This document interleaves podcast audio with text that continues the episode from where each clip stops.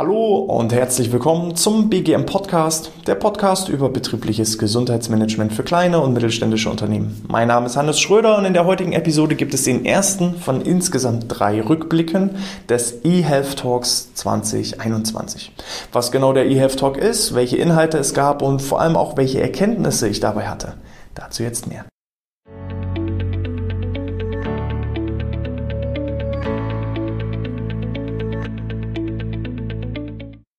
Wie der Name schon sagt, geht es beim eHealth Talk um digitale Gesundheit. In diesem Jahr insbesondere ging es um die Chancen, aber auch Risiken der Digitalisierung im Fitness- und Gesundheitsmarkt. Und dazu hat die ISC-Hochschule drei spannende Vortragsredner nach Düsseldorf eingeladen. Ähm, für diejenigen, die regelmäßig zuschauen und zuhören, einer der Vortragsredner war Professor Dr. Martin Lange, sollte also auch bekannt sein. Er hat uns äh, einen schönen Einblick gegeben in die verschiedenen Definitionen des äh, digitalen BGMs, aber auch da eben in die Chancen und Risiken und auch welche Herausforderungen Herausforderungen es insbesondere im digitalen BGM eben auch noch gibt. Und äh, dazu dann gleich nochmal ein paar Erkenntnisse mehr. Als zweiter und dritter Vortrag war dann äh, Dr. Alice Martin. Sie hat über Dermanostik berichtet, ähm, ein digitales Bildgebungsverfahren. Das dazu dann im zweiten Rückblick etwas mehr. Und dann war auch noch Dr. Christoph Zinner mit dabei, der in äh, ja, die Digitalisierung des Fitnessmarktes einen schönen Einblick gegeben hat. Heute wollen wir aber erstmal beim Vortrag von Martin Lange bleiben. Den gesamten eHealth Talk bekommt ihr übrigens auch als ja, ja, Aufzeichnung als Stream auf YouTube zur Verfügung gestellt. Wir werden entsprechend das Video einfach mal äh, in den Show Notes oder in der Videobeschreibung entsprechend verlinken. Das heißt, wenn ihr euch da den gesamten eHealth anschauen möchtet, ähm, da gibt es neben diesen drei Vorträgen, die wirklich sehr kurzweilig waren, also 20 Minuten purer Content, also ich fand das wirklich spannend, ähm, gab es im Nachgang auch nochmal eine schöne, eine schöne Talkrunde, wo die verschiedenen Themen auch nochmal in der Gruppe diskutiert wurden und wo auch eben die verschiedenen Zuschauer sowohl vor Ort als auch digital ihre Fragen stellen konnten. Und ähm, auch da war das ein oder andere Aha-Erleben auch noch mit dabei, also ich habe mir das ähm, ja, während des Sportes angehört und angeschaut und war halt wirklich begeistert. Deswegen hier der, die Empfehlung und der kurze Rückblick. Die Digitalisierung des betrieblichen Gesundheitsmanagements. Darum ging es eben bei Martin. Ähm, da muss man sagen, es wird ja in der Öffentlichkeit viel über digitales BGM berichtet und geschrieben. Also ich erhalte regelmäßig E-Mails oder eben auch Aufrufe, sei es auf den sozialen Medien. Schauen Sie sich jetzt unser digitales BGM-Verfahren an. Und wenn ich dann immer so reinschaue, dann bin ich immer so ein bisschen gefrustet, weil, naja, BGM und BGF muss eben auch noch mal ein Stück weit unterschieden werden. Nur weil ich einen Präventionskurs jetzt digital anbiete, ist es nicht automatisch digitales BGM. Und ähm, die unterschiedlichen Begrifflichkeiten, das war ja hier im Podcast, sage ich mal, eines der ursprünglichsten und anfänglichsten Themen. Also ja, ein Obstkorb oder ein digitaler Rückenkurs ist halt kein BGM und das muss man halt da auch nochmal festhalten. Äh, Martin hat da einen schönen Überblick über verschiedene Definitionen sowohl aus dem deutschsprachigen als auch aus dem englischsprachigen Raum ähm, dargestellt. Was bedeutet denn eigentlich digitale Gesundheitsförderung? Was bedeutet denn eigentlich digitales BGM? Und da ist eben auch wieder wichtig, ähm, es geht nicht nur um die präventiven Angebote, sondern es geht eben auch hier um digitalen Arbeitsschutz, digital, äh, digitales Eingliederungsmanagement, digitale Kommunikation, digitale Planung, Analyse, Organisation, also der gesamte BGM-Prozess. Ihr kennt ihn ja in den einzelnen Schritten. Am Anfang sollte ich erstmal eine Bedarfsermittlung machen, dann analysieren, dann sollte ich planen, dann sollte ich die Maßnahmen umsetzen, dann sollte ich sie evaluieren, dann sollte ich ständig optimieren. Das in den digitalen Rahmen komplett zu geben. Das bedeutet dann halt auch wirkliches digitales BGM, einschließlich Arbeitsschutz, einschließlich Eingliederungsmanagement. Und da glaube ich heutzutage einfach, ähm, ist es noch nicht ganz möglich, alles komplett digital durchzuführen, aber es gibt eben bestimmte Bausteine, die als super Ergänzung, ähm, wenn nicht sogar eben zweigleisig, digital mit Offline-BGM zu kombinieren, was dann eben die Vorteile und Nachteile von beiden Systemen entsprechend ähm, miteinander ergänzt das Thema digitales BGF ist schon fast ein bisschen fortgeschrittener. Ähm, das liegt auch zum Teil daran, dass nicht im Bereich des BGMs wahnsinnig viel digitalisiert wurde, sondern vor allem auch im Bereich der Fitnessbranche wahnsinnig viel digitalisiert wurde. Und diese Digitalisierung in der Fitnessbranche hat dann auch dazu geführt, dass natürlich auch das BGM immer oder das BGF in dem Sinne immer mehr digitalisiert wird. Das heißt, wir sprechen hier von ähm, verschiedenen Fitness-Apps, von Challenges, von Wearables, also einfach zusätzlichen Artikeln wie Schrittzählern, Uhren, Pulsmessern, die einfach immer mehr auch ja, unser Leben, unser Lifestyle tracken. Und das kann man natürlich nicht nur für sich selber individuell im Fitnessbereich nutzen, sondern eben auch auf das betriebliche Gesundheitsmanagement und auf die betriebliche Gesundheitsförderung mit übernehmen und überstülpen. So, und das war so der, der Kern des Ganzen, was eben auch nochmal dargestellt wurde, ein großes Problem, vor allem eben auch im Bereich ähm, des digitalen BGMs, ist das Thema DSGVO, Datenschutzgrundverordnung.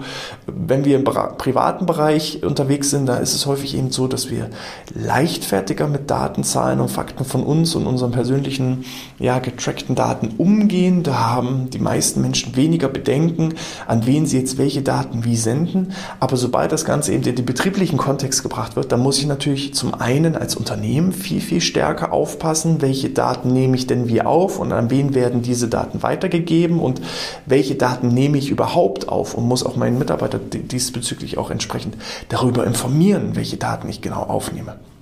Ähm, da ist eben auch von Natur aus eine gewisse größere Grundskepsis auch gegenüber den meisten Arbeitnehmenden, gegenüber ihren Arbeitgeber und natürlich auch eine gewisse Grundangst der Arbeitgeber ähm, hinsichtlich eben ja, diverser Verstöße gegen das Datenschutzgrundgesetz. Und ähm, oder der Grundverordnung.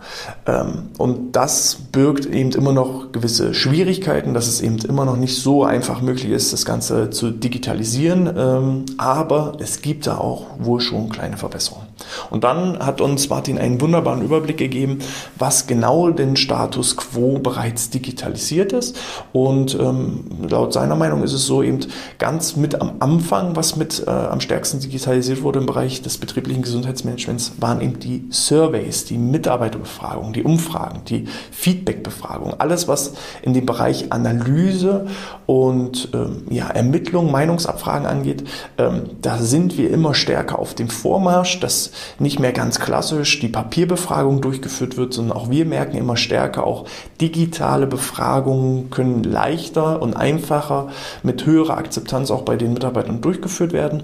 Auch da ist es wieder von Branche zu Branche ein Stück weit unterschiedlich. Es gibt eben Branchen, das ist völlig normal. Also da brauche ich mit einer Papierbefragung in der IT brauche ich gar nicht erst ankommen, sondern da wird nur die digitale Befragung durchgeführt. Aber eben wiederum sehr offlineige Branchen, sei es das klassische Handwerk oder auch in der Pflege, da ähm, geht das Ganze noch ein bisschen schwieriger vonstatten, aber auch da gibt es bereits Anbieter, die sich darauf spezialisiert haben. Wir hatten ja beispielsweise die Moin-App ähm, zu Gast, die eben ja genau sich diese eher offlineigen Branchen als Zielgruppe ausgewählt haben, vor allem auch viel im Bereich des Gesundheitssektors unterwegs sind und sagen, wir wollen diese Unternehmen unterstützen, ja, schneller in die digitale Kommunikation zu kommen, einschließlich auch solche Dinge wie eben digitale Befragung. Und ähm, das ist aus meiner Sicht möglich und notwendig. Ich glaube, wir müssen nicht äh, unzählige Bäume töten und fällen und äh, sie zu Papier verarbeiten nur um eine Meinungsabfrage zu machen und im Nachgang landen dann diese Befragungsergebnisse im Schredder, sondern wir sollten dahin gucken, ja, effizienter, ressourcenschonender ähm, umzugehen damit und das Ganze eben zu digitalisieren. Der zweite Bereich ist natürlich alles, was der BGF-Bereich ist.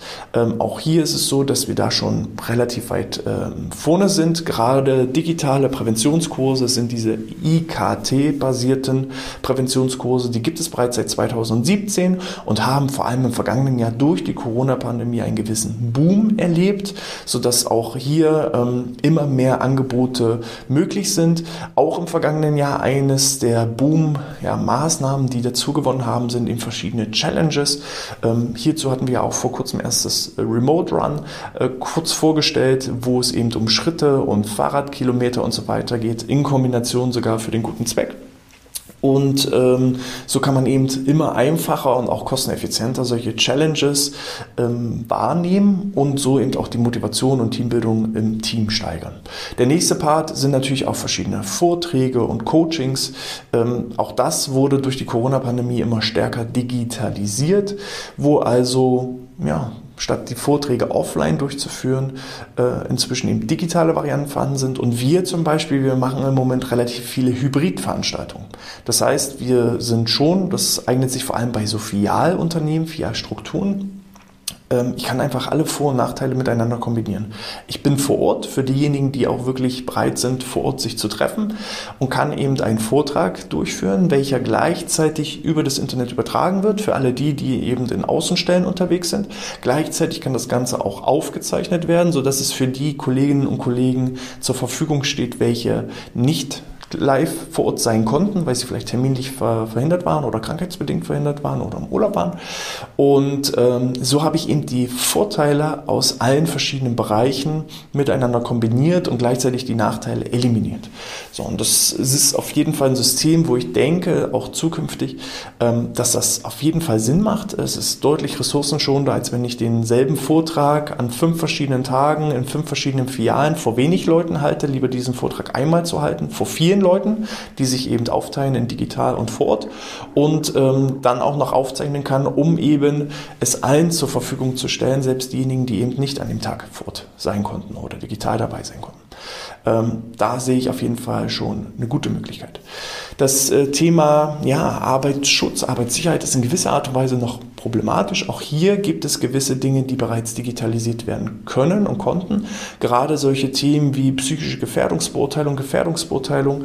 Ähm, auch hier kann ich mit gewissen Online-Fragetools arbeiten, kann die Dokumentation der verschiedenen Gefährdungsbeurteilungen auch digital ähm, ja, hinterlegen und archivieren was eben auch ja, deutlich ressourcenschonender ist, als wenn ich äh, stapelweise Papier irgendwo Ordner, in Ordnern und in den Schränken stehen habe. Das Ganze dann eben auch digital aufzuheben und zu archivieren und eben auch schnell griffbereit zu haben.